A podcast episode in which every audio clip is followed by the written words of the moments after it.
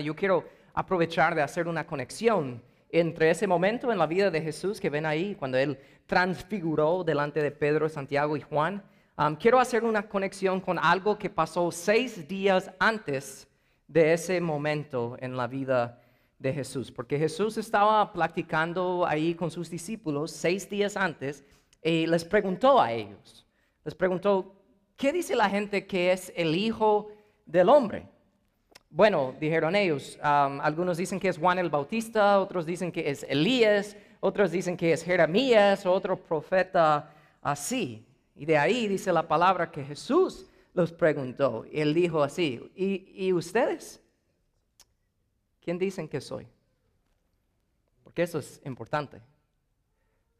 Y Pedro contestó, tú eres el Mesías, el Hijo del Dios viviente. Y ahora aquí quiero que presten bastante atención a la respuesta, la reacción de Jesús a lo que dijo Pedro, ¿ok? Entonces Jesús respondió así, le dijo, bendito eres, Simón, hijo de Juan, porque mi Padre que está en el cielo te reveló eso, no ningún hombre, ningún ser humano.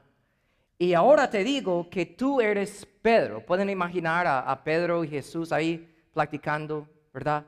Y él dice, tú eres Pedro, que significa roca, Petros, piedra. O sea, de eso viene el nombre Pedro. Y le dijo, y sobre esta roca edificaré mi iglesia. Es un momento algo famoso en la vida de Jesús, pero ¿qué está diciendo Jesús aquí? Esta roca, ¿qué es esta roca? O sea, Jesús sabía exactamente lo que estaba haciendo en ese momento. Jesús no estaba diciendo, sobre ti, Pedro, voy a edificar mi iglesia. Lo que él estaba diciendo es sobre esta roca, esta roca, esta verdad, este fundamento que acabas de declarar, lo que acaba de salir de tu boca sobre el hecho de que yo soy el Hijo de Dios, que yo soy el Mesías, que yo soy el Salvador del mundo. Sobre esa verdad edificaré mi iglesia. Es lo que estaba diciendo Jesús ahí. Entonces, esto no era algo que Jesús estaba inventando en el momento, no era algo que cuando Jesús escuchó a Pedro decirlo, digo, ay, eso suena bien, vamos a hacer eso. No, no, no, eso siempre era el plan. Jesús sabía lo que estaba haciendo. Entonces Jesús, piensen esto, siendo el fundamento, la base de la iglesia, siendo el fundamento, la base de la vida misma. El hecho que tú respires en este momento es porque Jesús se mantiene todo en orden en el universo, hasta las células y eh, eh, eh, todo lo que hace posible a nosotros poder respirar aire. Jesús es la razón. Por eso, o sea, Jesús es todo. Entonces, Jesús siempre ha sido eso. Siempre ha sido la verdad, siempre ha sido la roca, siempre ha sido y siempre será el fundamento. ¿Están conmigo? ¿Seguros? El fundamento sólido, lo cual es nuestro tema de hoy. Por eso, el hecho que esto siempre ha sido así, hasta en el Antiguo Testamento, em, siglos antes de que Jesús llegó físicamente a la tierra en forma humana, el rey Salomón, el ser humano más sabio que haya existido en la tierra, él pudo decir, cuando lleguen las tormentas de la vida, asacerán con los perversos, pero ¿qué dice ahí? Pero los justos tienen un cimiento eterno. Jesús es el único fundamento sólido o eterno que existe. Eso es el punto. Todos tenemos que entender eso. Pablo dijo en 1 de Corintios 3:11, pues nadie puede poner un fundamento distinto del que ya tenemos, que es Jesucristo. Entonces la pregunta es, ¿en qué áreas necesitamos construir nuestras vidas sobre el fundamento sólido. Porque piénsalo, si somos honestos, ¿verdad? Yo sé que todos vienen aquí listos del domingo, que estoy, mi vida está bien, pero todos sabemos, incluyendo a mí, todos tenemos áreas en nuestras vidas donde si somos honestos, el fundamento no es Jesús completamente. Y hoy yo quiero tocar la superficie de algunas de esas áreas comunes donde luchamos a vivir sobre el fundamento. Hoy realmente es, es un sermón de introducción que estamos iniciando en esta serie de Cambia y en las próximas semanas vamos a ir desempacando y hablando en detalle sobre varios cambios que todos necesitamos hacer en nuestras vidas. Pero la clave de todo lo que vamos a hablar hoy y lo que vamos a hablar en las semanas que vienen es lo siguiente y es nuestro primer punto. Si estás siguiendo ahí conmigo en sus notas, que vivir sobre el fundamento sólido requiere obedecer a Jesús. Díganlo conmigo, obedecer. Obedecer a Jesús. ¿Ok? ¿Han escuchado del sermón del monte? ¿Sí? Si no lo han escuchado, es el sermón más largo registrado en la Biblia de Jesús, ¿ok? Y Jesús en ese sermón del monte enseña sobre verdades profundas, pero verdades bien duras para nosotros de escuchar. Jesús hasta enseña sobre cómo, cómo debemos amar y servir a nuestros enemigos. Él dice específicamente, ama a sus enemigos y háganlos bien. O sea, eso es difícil. Y de ahí Jesús también habla de sus palabras famosas, los cuales que no debemos juzgar a otros. Y Jesús habla de otras cosas bien profundas, pero la cosa es esto. Y necesitan, por favor, prestan atención a esto y entiendan y captan eso. La cosa es que cuando tú y yo leemos sobre este, este sermón del monte y estudiamos tal vez incluso el sermón del monte, nos reta a todos exageradamente, nos reta y debe ser así, ¿ok? Pero ¿qué hacemos nosotros muchas veces con este sermón? Lo leemos tal vez de vez en cuando o casi nunca, si somos honestos. O lo escuchamos hablado en la iglesia de vez en cuando, escuchamos prédicas sobre eso. Pero piensen esto por un momento. La gente escuchando a Jesús en aquel día, en este sermón, estaban escuchando las palabras de Jesús, ¿ok? Ellos no tenían estas palabras escritas enfrente de ellos en, en, un libro bien nice para escribir, y mucho menos la mayoría de ellos ni sabían leer, ¿ok? Entonces Jesús sabía eso. Entonces Jesús estaba enseñando en una manera para que ellos pudieran no solo recordar de su sermón, sino memorizarlo, lo cual nosotros debemos hacer también, ¿no? Pero eso era el punto. Jesús enseñaba de una manera que ellos podrían memorizar ese mensaje y llevarlo a su casa. Entonces piensen esto, ¿ok? Solo imagínense esto. Estas personas escuchando a Jesús, memorizando sus palabras audibles y todo, se les repetían a ellos mismos caminando Aman a sus enemigos, háganlos bien. Aman a sus enemigos, háganlos bien. No juzgan a los demás, no juzgan a los demás. O sea, ellos tenían ese, esa prédica, ese sermón pegado en la mente, lo hablaban con sus amigos, con sus compañeros de trabajo, con sus hijos, con sus familiares. Todos los días tenían las palabras de Jesús en su mente, pero aún así muchos de ellos no obedecían lo que Jesús decía. Tenían el conocimiento memorizado aquí en la mente pero no tenían la acción. Piensen esto, tenían a Jesús, el Salvador del mundo, el Mesías, el Creador del universo, lo tenían físicamente enfrente de ellos hablando y aún así no lo hacían caso. Entonces, entendiendo ese contexto de esa manera, nos va a ayudar a entender por qué Jesús dijo lo que dijo justo después. Y ahí lo pueden ver en sus notas. Así que ¿Por qué me siguen llamando Señor, Señor, cuando no hacen lo que les digo? Les mostraré cómo es cuando una persona viene a mí, escucha mi enseñanza y después la sigue. Es como una persona que para construir una casa cava hondo y echa cimientos sobre roca sólida. Cuando suben las aguas de la inundación y golpean contra esa casa, esta queda intacta porque está bien construida. Pero el que oye y no obedece es como una persona que construye una casa sin cimientos. Cuando las aguas de la inundación azotan esa casa, se derrumbará en un montón de escombro. ¿Qué está diciendo Jesús aquí? Piensa en esto, por favor. Porque si pudieran captar lo que Jesús está diciendo aquí, de verdad debe cambiar nuestras vidas. Porque Él está diciendo, si solo me escuchas, o leas mis palabras, pero no haces nada al respecto, estás viviendo encima de otro fundamento. ¿Ok? Pero no solo eso. Es decir, que en cualquier área de tu vida donde no estás obedeciendo a Jesús, eso quiere decir que estás obedeciendo a algo o alguien más. Tú vives sobre otro fundamento y déjame decirle, y hay personas aquí que lo pueden testificar, que vivir así tarde o temprano va a terminar en desastre. Amén. Gracias, hijo.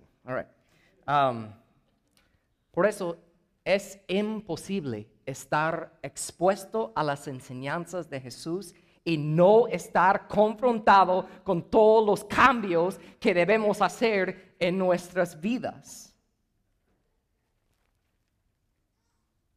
Y hoy yo quiero destacar tres de esas áreas, en la superficie realmente. Um, y luego en las próximas semanas vamos a, ver este esta serie y hablaremos en detalle sobre varios cambios que necesitamos hacer si, decidimos de obedecer a Jesús literalmente. Y vamos a, estar combinando la palabra de Jesús con la palabra del Antiguo Testamento que encontramos en el libro de Proverbios. Entonces hoy vamos a ver las palabras de Jesús y combinarlos con el capítulo 10 de Proverbios y luego cada semana iremos viendo capítulo 11, 12, 13, 14 y 15 del libro de Proverbios que nos va a ayudar bastante. ¿Ok? Entonces déjame orar por un momento y vamos a ver esto en profundidad. Padre, te, te pido, Padre, que de verdad hagamos exactamente lo que tú nos dices en tu palabra, de escuchar y obedecer. En el nombre de Jesús te lo pido, la iglesia dice. Amén. Entonces, obedecer a Jesús, ven ahí conmigo, nos llevará a cambiar muchas cosas, pero uno es que nos llevará a cambiar nuestras finanzas han escuchado por varias semanas sobre nuestra eh, campaña de crecimiento espiritual que estaremos haciendo. pero se recuerdan que hace dos semanas terminamos hablando de la serie de un hombre que se llamaba José. ¿Ok? Y solo piensen esto por un momento. ¿Por qué Dios pudo eh, usar a José a perdonar y reconciliar y salvar a su familia. Una de las grandes razones de por qué fue capaz de hacerlo prácticamente es porque José literalmente manejó bien los bienes que Dios le había entregado. Y nosotros somos llamados a hacer lo mismo. ¿Saben que Jesús habló más sobre el dinero que sobre el cielo, el infierno, la fe y la oración? ¿Por qué? Porque Jesús sabía que donde esté tu corazón, tu tesoro, ahí estarán también los deseos de tu, digan corazón. Pero también vemos que obedecer a Jesús nos llevará a cambiar la forma en la que comunicamos, nos comunicamos con otros, porque todos aquí nos hemos metido en problemas por comunicarnos mal, ¿sí o no? ¿Verdad? O sea, yo soy gringo, ¿ok? Entonces mi primer idioma es inglés. Entonces mi esposa habla español y a veces cruzamos, o sea, el idioma malentendidos por la traducción y todo así. Entonces todos sabemos cómo es eso, pero piensa en esto por un momento, ¿ok? Porque hemos experimentado eso, pero también todos nosotros nos hemos metido en problemas por permitir a nuestro orgullo determinar las palabras que salen de nuestras bocas, ¿verdad? Por eso Jesús dijo, de lo que abunda en el corazón habla la boca. O sea, nuestras palabras tienen poder. Miren lo que dice Proverbios 10:11. Las palabras de los justos son como una fuente que da vida. Las palabras de los perversos encubren intenciones violentas. ¿Saben que una palabra o una frase puede cambiar tu día, por bien o por mal? El martes pasado, mi, mi esposa cumplió años y ese día en la mañana estaba llevando a mis hijos a la escuela y siempre dejo a, Kimberly y Jet primero y luego llevo a mi hijo de cinco años, a Max, a su escuela. Y yo siempre le doy la mano, voy manejando así, le doy la mano así, le agárrame la mano, vamos a orar. Y yo oro por él y ya. Y de ahí le dije, hey, hoy es el cumpleaños de tu mami, ¿te acordás? Sí, le dijiste happy birthday. Sí, le dije. Y le digo, ¿tú amas a tu mami? Sí, yo amo a mi mami. Y digo, decime una razón por qué tú amas a tu mami. Y este niño de cinco años dijo, una de las razones por qué yo amo a mi mami es por la manera que ella te ama a ti.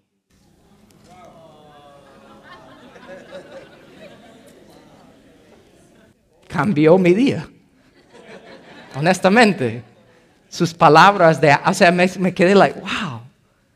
Like, lo escribí ahí en mi teléfono rapidito para no olvidarlo porque estaba like, wow.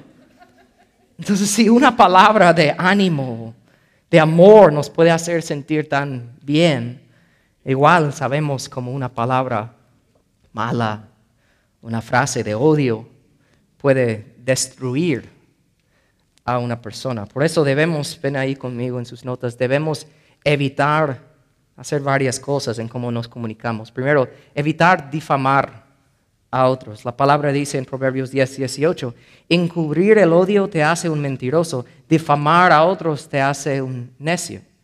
Lo que quiere decir con difamar, o sea, eso es hablar mal o hablar mentiras de una persona cuando la persona no esté presente. ¿Ok? Um, para mí eso es triste, honestamente, hablándoles con transparencia, es que la iglesia en general, la iglesia en el mundo, tiene la mala reputación de ser un lugar que está llena de hipócritas. ¿Verdad? un lugar donde la gente habla muchos chismes y cosas así. Ustedes ya saben lo que yo le digo a las personas cuando me dicen, no, yo no voy a la iglesia porque hay un montón de hipócritas. Yo les digo, pues, bienvenido a la iglesia Celebration, puedes ser una hipócrita más si quieres. O sea, todos luchamos, nadie es así, o sea, todos luchamos. pero lo triste para mí, en cuanto a, hablando específicamente del, chisme, es que nosotros, y gracias a Dios, eh, somos así, yo lo creo. Ah, es que debemos ser un lugar, una iglesia que tiene la reputación donde el chisme va a morir. O sea, si el chisme llega aquí, se va a morir. Porque cuando el chisme llega a oídos cerrados, se muere. ¿Verdad? Entonces, si le digo, no, yo no quiero, no, sorry, aquí no, yo no quiero saber nada de eso, se muere. O sea, tiene que buscar otro lugar donde ir. Y eso es importante. Y también les digo, si alguien te comparte un chisme de otra persona, ten por seguro que ellos están compartiendo chismes de ti a otras personas. Entonces no entiendo por qué, oh, de verdad, mm, vamos a orar por la persona. O sea, like, what? Ellos están hablando de ti dos minutos después con otra persona. Eso no tiene sentido. Entonces debemos aprender a evitar difamar a otros, pero también debemos aprender a evitar hablar demasiado. Había una pareja que estaban, man, en muchos problemas, estaban peleando todo el tiempo y hasta la mujer fue al médico y dijo, mira doctor, no sé qué hacer, mi esposo se pone furioso y hasta me da miedo, no sé qué hacer. Entonces él dijo, ok, te voy a dar una cura. cuando llegas a la casa, aquí está la receta, toma un vaso de agua, lo, tomas, pero no lo tragas y lo, lo mantengas ahí enjuagando en la boca hasta que es hora de dormir y están listos para dormir y, de ahí ya, o sea, de ahí puedes como dormir. Entonces dos semanas después ella llegó con el médico, doctor, ¿qué tiene esa agua? Porque ha cambiado todo, ya no peleamos, ya no hacemos nada, ya saben ustedes dónde voy con eso. ¿Qué tiene de maravillosa ese agua? Y digo, el agua no hace nada, es mantener, la boca cerrada, que hace todo. Eso no solo es para las mujeres, es para los hombres también. Tenemos que aprender a evitar a hablar demasiado, ¿no? Hasta la palabra dice en Proverbios 10, 19, hablar demasiado conduce al pecado. Sé prudente y mantén la boca cerrada.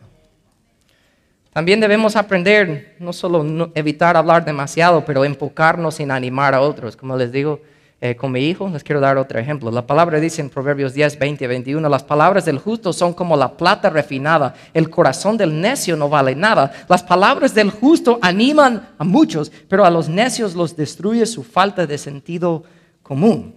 Hace poco hicieron un eh, experimento realmente con unos estudiantes que todos tenían una clase, tenían que entregar un cierto proyecto, pero hicieron algo, un, experimento. Con la mitad de los alumnos, todos recibieron sus notas, pero mitad de los alumnos recibieron su nota en su proyecto, pero tenía una oración al final, algo extra. Y los estudiantes que recibieron esa oración extra al final, ese año en todos los demás de sus clases ganaron mejores notas. ¿Y saben lo que decía? Sencillamente, pero profundamente, esa oración al final de la maestra decía, te estoy dando estos comentarios porque me importas y creo en ti. Y a ellos, los alumnos que recibieron eso, ellos subieron las notas en sus otras clases. Porque animar a una persona de verdad puede cambiar muchas ah, cosas en su vida. Y también vemos ahí que debemos, hablando de cómo nos comunicamos con otros, aprender, no solo enfocarnos en animar a otros, pero comenzar a dar buenos consejos. Versículos 31 y 32. La boca del justo da sabios consejos, pero la lengua engañosa será cortada. Los labios del justo hablan palabras provechosas, pero la boca del malvado habla perversidad. Al, hablar de Jesús y entregar nuestras vidas a Él, ¿dónde están las personas honestas que dirían que cuando entregaste tu vida al Señor, tú sabías que habían eh, palabras en tu vocabulario que necesitabas cambiar? Levante la mano. ¿Ok? Y el resto mentirosos. Ok, está bien. Dios les bendiga. All Y yo sé que hay otras personas que dirían, no les voy a hacer levantar la mano, pero que dirías, yo soy cristiano, pero todavía Dios me va moldeando en eso, estoy aprendiendo. O sea, eso está bien, por eso estamos aquí, por eso estamos en esto. Pero quiero que vean que es mucho más cuando tú entregas tu vida al Señor de decir, ay, no, ahora hay una lista de palabras que no puedo decir pues voy a tratar de no hacerlo. Es mucho más que solo cambiar palabras en tu vocabulario. Realmente es ir un poco más profundo porque Dios quiere cambiar el corazón, ¿verdad? No solo lo que se escucha audiblemente saliendo de la boca de una persona. Entonces, más de solo cambiar palabras malas, es cambiar la idea de lo que estás comunicando, es cambiar hasta los consejos que damos a otros, porque ahora siendo un hijo de Dios, los consejos que tú das deben siempre estar en armonía con la palabra de Dios.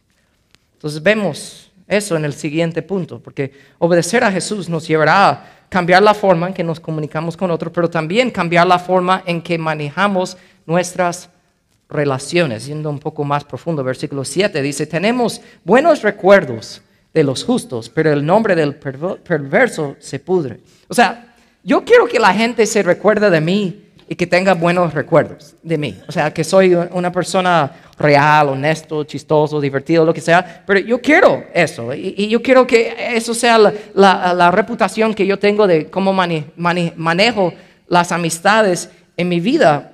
Y una manera que puedo lograr a que sea así es por entender que Dios quiere usar nuestro consejo para cambiar a otros, como les digo. O sea, no solo es dar un consejo, porque tú puedes ir con cualquier persona y fácilmente y, eh, rápidamente te van a dar su consejo. O sea, hablar, para ser, ser, escuchado, hablar, pero es más que eso, es entender por qué estás dando el consejo. No solo es hablar por hablar, cuál es la razón, cuál es la raíz de por qué tú quieres dar un consejo a una persona debe siempre ser porque quieres ver a Dios cambiar la vida de esa persona. Eso es la razón, eso cambia todo. lo que dice Proverbios 10:10. 10.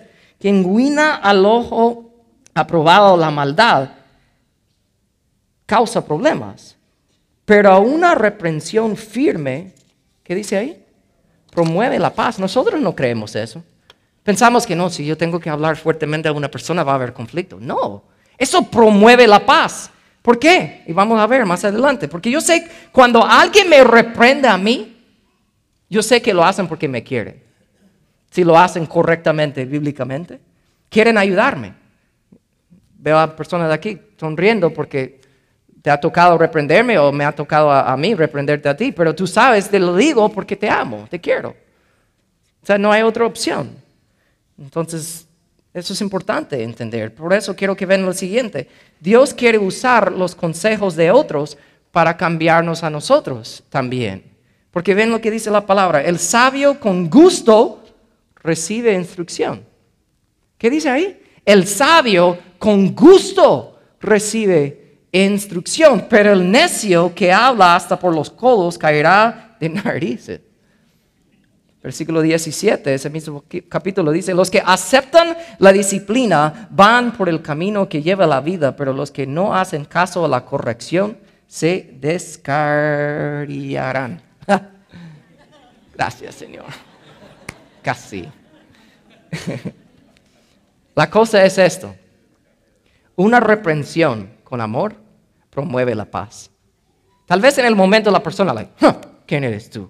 Pero si tú combinas tu reprensión de amor con oración, vas a ver el Espíritu Santo tocar la, vida de la otra persona. Y puede ser en el momento o una semana después o mucho tiempo después, pero van a venir contigo y te van a decir gracias. Me lo dijiste porque de verdad yo entiendo, me quieres, por eso me estás hablando de la verdad.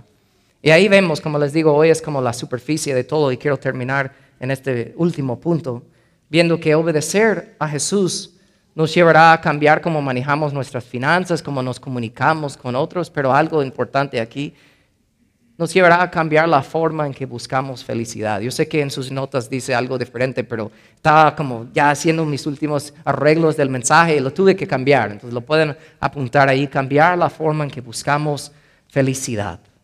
Porque mira lo que dice el versículo 28. Las esperanzas del justo traerán felicidad, pero las expectativas de los perversos no resultan en nada. Ok, piensa en esto. Cuando Jesús es tu fundamento, cuando tú vives en obediencia a Él, la definición de lo que es tu felicidad cambia. ¿Ok? ¿Están conmigo? Tratan de poner mucha atención en esta parte, ya voy terminando. E incluso tu búsqueda de la, felicidad cambia. Pero muchos piensan, no, si me toca acercarme a Dios, mi vida va a ser aburrida, va a haber muchas cosas que ya no puedo hacer y eh, yo no sé. Nosotros sabemos si de verdad has entregado tu vida al Señor, no significa eso, porque quiero que lo piensen de esta manera. Porque cada ser humano quiere estar feliz. Está bien, eso es bueno. Dios ha puesto ese deseo ahí. ¿Ok? Podemos decirlo así. Cada ser humano está comprometido a su propia felicidad. ¿Sí o no? ¿Verdad? Ok, está bien. Pero esto viene de, un autor que yo leo mucho, que, se llama Tim Keller. Esta idea viene de él porque lo estaba estudiando y yo de, man, él lo explica mucho mejor que yo podría. Entonces quiero compartir lo que él dijo con ustedes. Si tú estás comprometido a tu felicidad, el problema es, tú haces la pregunta, tal vez no de esta manera, pero es lo que todos hacemos. ¿Está Dios comprometido a mi felicidad? La respuesta es sí. Sin embargo, si vienes a Dios para hacerte feliz, tú vienes a un Dios falso. ¿What? ¿Por qué puedo decir eso? Piénsalo así. Porque solo hay dos opciones. Dios existe o Dios no existe. Si Dios no existe, acudir a Dios para que te haga feliz no tiene sentido, porque no existe. ¿Verdad? Pero, o sea, si vamos a tomar la posición que Dios existe, y, y confío que es así dentro de este salón hoy, que Dios existe, piénsalo, tienes que darte cuenta que debes acudir a Él, no para tu propia felicidad, sino porque te das cuenta que Él te creó y tú lo debes todo a Él. ¿Ok? Entonces, acudir a Dios, tú crees que Dios existe y tú te acercas a Él, pero no lo obedeces, no tiene sentido. Eso no tiene sentido. Porque la única forma de llegar a Dios correctamente, el Dios real, es de llegar sin condiciones. ¿Ok? Es decir, yo olvido de mi idea de mi felicidad porque te debo todo. Porque solo hay dos formas que todos, incluyéndome a mí, todos aquí llegamos a Dios. Hay dos formas y estas son. Tú puedes venir a Dios sobre la base de te debo todo y no me debes nada. ¿Ok? mi, vida es tuyo, lo que eso significa, vamos, eso es uno. O la otra manera es tú puedes venir diciendo, ok Dios, me voy a acercar a ti, pero luego tú me debes a mí. Y la única forma de saber sobre cuál base tú has venido a Dios es por ver cómo actúas cuando pases por dificultad en la vida. Es de ver cómo te reaccionas. ¿Ok? Porque si vienes sobre la base de que, ok, yo me voy a acercar a Dios, pero luego Él me debe. Si tú vienes hacia Dios, ¿qué va a pasar cuando pases por felicidad? ¿Te enojas? Tú dices, ah, ¿para qué vine a la iglesia? ¿Para qué empecé a leer la Biblia? ¿Para qué empecé a servir? ¿Para qué empecé a invertir tiempo en Dios? ¿Para qué empecé, empecé a servir a otras personas? ¿Para qué? ¿Para qué? ¿Para qué? Eso es lo que vas a pensar. ¿Y sabes lo que eso muestra? Que llegaste a Dios sobre la base de que yo haré esto por ti, Dios, pero luego tú tienes que hacer algo por mí. Tienes que hacerme feliz. Diciendo todo eso, solo piensa en esto. En otras palabras, estás diciendo que tu prioridad número uno es tu felicidad y estás usando a Dios para poder lograrlo. ¿Ok? En lugar de decir, mi prioridad número uno es amar y servir a Dios. Y si eso significa que voy a encontrar felicidad, aún mejor. Y habiendo dicho todo eso, capten eso, porque aquí está lo más interesante, lo más cierto y lo más poderoso. Cuanto menos te preocupas por tu felicidad y más te preocupas por lo que agrada a Dios, más felicidad tendrás. Voy a decir una vez más. Cuanto menos te preocupas por tu felicidad y más te preocupas por lo que agrada a Dios, más felicidad tendrás. Y cuando vivimos con la felicidad del Señor, podemos vivir sabiamente, podemos vivir más tiempo, podemos crecer más fuertes. Esta semana fui a visitar un hermano se llama Mario, un señor que hace como tres años y medio por ahí empezó a venir a la iglesia con su esposa desde El Salvador, vivían en California, luego se habían mudado para acá, Metairie. Un hombre que yo de verdad respeto bastante, un hombre ya, ya grande, ya anciano. Y les cuento eso porque él lleva mucho tiempo um, luchando con demencia y Parkinson's.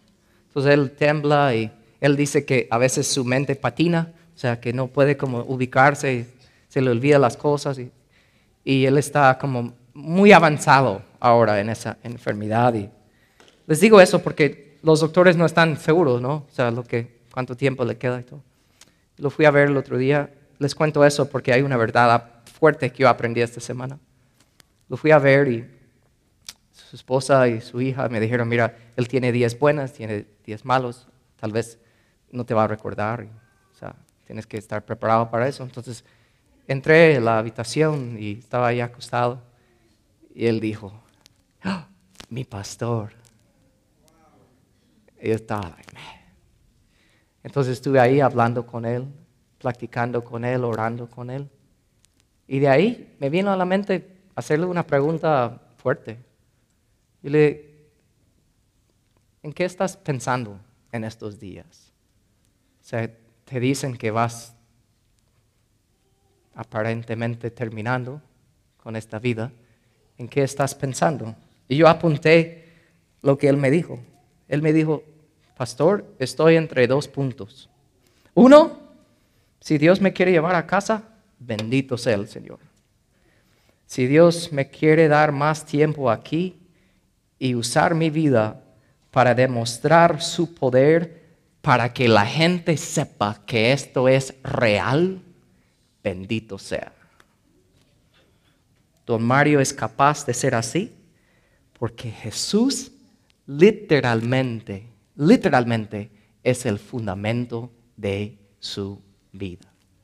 No es llegar a la iglesia, ay Señor, te amo y salir, ya, ¿qué pasa? No, estoy hablando de que de verdad su vida está sobre la roca sólida. ¿Quién es Jesús?